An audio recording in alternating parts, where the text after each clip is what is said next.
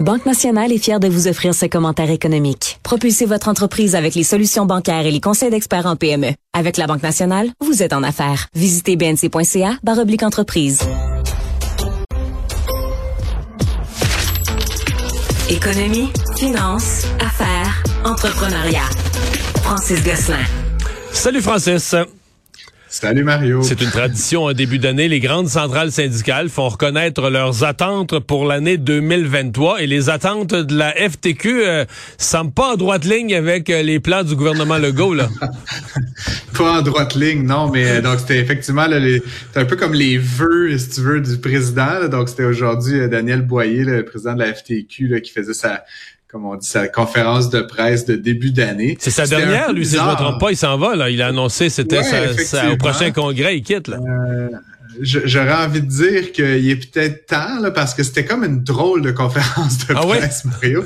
Euh, évidemment, donc, euh, il s'oppose là, à tout ce que ce qu'incarne le gouvernement Legault, si tu veux, d'une certaine manière. Donc, euh, il est très inquiet de la de la pauvreté, ce qui est aussi assez étrange, Mario, parce que j'ai fouillé la chose. Tu sais, je me dis, je suis pas insensible à, la pauvreté au Québec, mais au Canada et au Québec, depuis 2012, la pauvreté est strictement décroissante. Là, tu sais, fait qu'on est passé de 15% de la population qui vivait sous le seuil à 6,4% en une décennie, ce qui est quand même une immense progression. Puis peu importe les indicateurs quand tu regardes, un autre indicateur, c'est la moitié du salaire médian.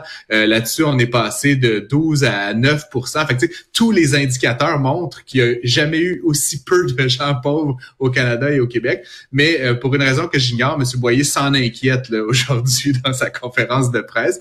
Euh, il dit s'opposer aux baisses d'impôts, évidemment. Euh, et il accuse les patrons millionnaires d'être ceux qui euh, qui sont euh, qui défendent ce, type de choses-là, ce qui est quand même aussi un peu bizarre. parce que le fonds de solidarité de la FTQ s'associe avec certains de ceux-ci pour faire de bonnes affaires quand même. Oui aussi, ben effectivement. Fait que je sais pas s'il parle à son homologue là au fond, là, mais en tout cas, il devrait peut-être prendre des cues ailleurs. Puis l'élément qui est un peu ben, pas drôle, mais tu sais à quelque part c'est du posturing politique, c'est que M. Boyer exige là, puis le, le Parti québécois a fait la même chose hier d'ailleurs, euh, qu'on rehausse le salaire minimum à 18 dollars de l'heure, ce qui serait une augmentation de 27, presque 30% par rapport à ce que c'est aujourd'hui. Je suis, Mario, très en faveur qu'on augmente le salaire minimum de 3 à 4% par année, toutes les années jusqu'à la fin des temps. Mais d'augmenter de 30% dans une année, un, je pense que ça s'est jamais vu. Puis deux, tu sais, je me demande, c'est quoi la stratégie de communication qu'il y a derrière ça? Tu sais, on pourrait aussi dire 28 ou 58, tant qu'à lancer des chiffres un petit peu dans les airs.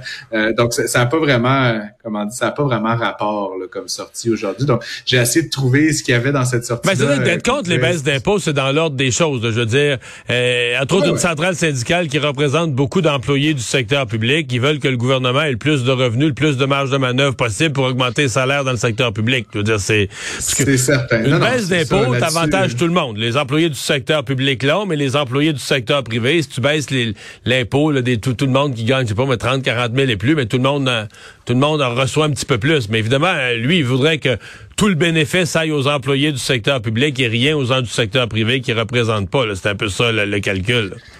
Effectivement, ce que là je me questionne quand même, Mario, c'est que c'est sorti, ça, ça, ça sonnait plus comme un coup de gueule, comme, comme conférence de presse, que comme quelque chose qui vient d'une recherche ou d'une réflexion sur l'état des choses économiques.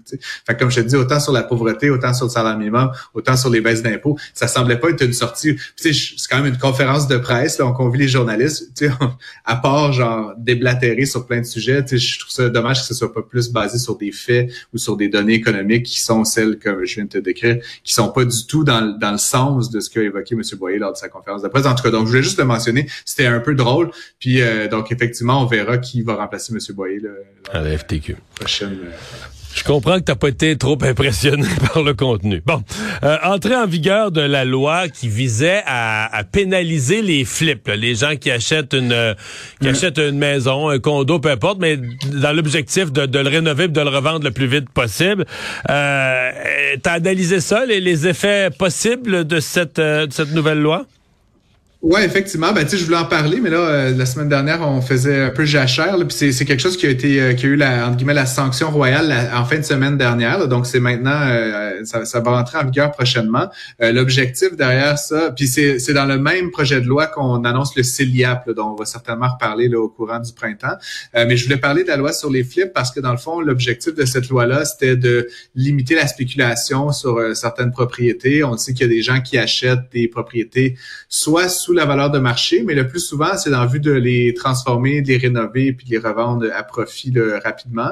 Euh, ben là, dans le fond, la taxe anti-flip, ce qu'elle va faire, c'est qu'elle va transférer, euh, changer la nature de la transaction, qui va devenir soudainement une, comme l'équivalent d'une transaction d'entreprise, même si vous le faites en votre nom personnel, et donc être imposé en conséquence, c'est-à-dire un niveau pas mal plus élevé. Euh, là, tout n'était pas très clair. Évidemment, si tu l'achètes comme résidence principale, Mario, puis tu l'habites, est-ce que ça peut euh, euh, faire l'objet d'une exemption et tout? En tout et partout, il y a huit exemptions là, qui ont été nommées. Puis bon, euh, selon plusieurs, la loi va pas avoir beaucoup de mordants parce que ça va être assez facile de faire valoir qu'il y avait un élément inattendu, on s'est séparés, tu sais, j'ai moins de revenus que j'en avais, etc. Donc, il y a plein de manières de d'esquiver ça. Mais dans l'esprit, l'idée est pas mauvaise. Si à l'intérieur d'une période d'un an, donc 365 jours, on achète et on revend un bien immobilier, il va devenir imposable comme un revenu d'entreprise euh, et on pourra pas bénéficier, par exemple, de l'exemption sur la résidence principale, même si on a occupé ce logement-là euh, pendant cette année-là. faudra voir l'impact que ça a. Comme je le dis, pour moi, ça va pas changer euh, du tout au tout le marché de l'immobilier au Canada ni à Montréal, mais c'est une nouvelle réglementation. Puis comme je dis, qui se combine avec le CELIAP dans le même projet de loi, donc qui vont qui vont entrer en vigueur dans les prochaines semaines au Canada, puis particulièrement ici au Québec et à Montréal à suivre. Et on commence déjà à regarder, spéculer sur qui pourrait bien remplacer euh, Sophie Brochu. Une coupe de noms de l'interne qui euh, qui émerge, euh, quelques noms de l'externe aussi. Effectivement, ben la presse puis le journal de Montréal ont fait chacun leur petit leur petit topo là-dessus. il y a plusieurs candidats, comme disait à l'interne, Éric Filion, qui est un des je pense que le, à peu près le numéro 2, le grosso modo. Ouais, le VP chef de l'exploitation, là.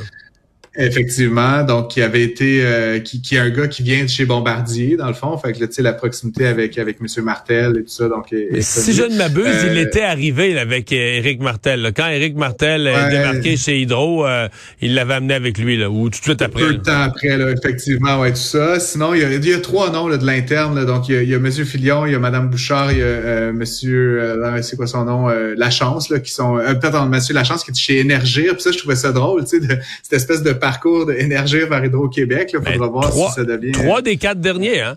Euh, ouais, exact. André Caillé, Thierry Vandal et Sophie Brochu étaient présidents. Ben, c'était Gaz Métro avant. Avant de s'appeler Énergie, ça s'appelait Gaz Métro.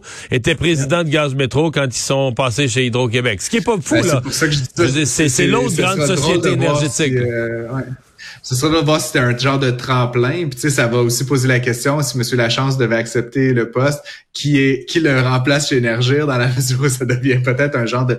Toi, euh, ceci dit, euh, puis après ça, il y a des candidats externes là, rapidement. Là, Martin Hublot, qui est au port de Montréal, a été évoqué par la presse comme le, comme étant un successeur potentiel. Il y a le président d'Energex également. Euh, ceci dit, je voulais surtout parler de la sortie de M. Legault, en fait, qui a quand même souhaité commenter l'affaire. Euh, puis tu sais, je veux dire à Mario, quand on lit un peu entre les lignes, ça laisse quand même peu de doutes sur les motifs réels de ce qui s'est passé hier, le départ de Mme Brochu. Tu sais, quand M. Legault il dit qu'il veut un président euh, qui va être en faveur du développement, je sais pas, c'est comme c'est comme s'il faisait référence à un autre président qui ne l'était pas. Tu sais.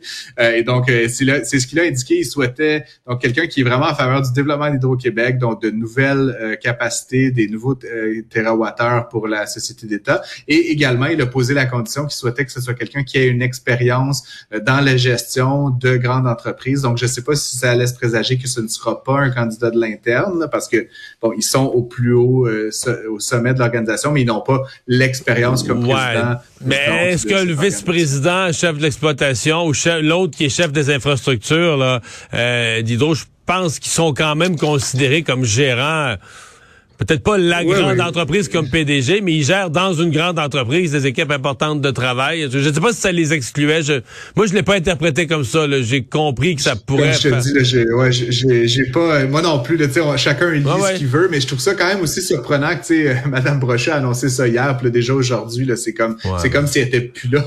Puis elle doit trouver ça un peu drôle. Il lui reste quand même trois mois. La nature a horreur du vide. Hein?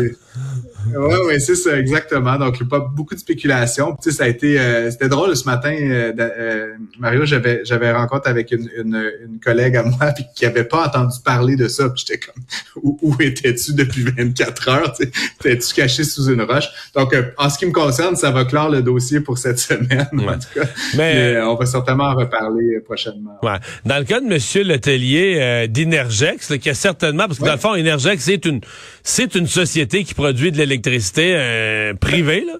Euh, c'est juste que moi, j'entends des gens qui disent que ça pourrait être le numéro un des candidats là, en termes d'expérience et tout ça.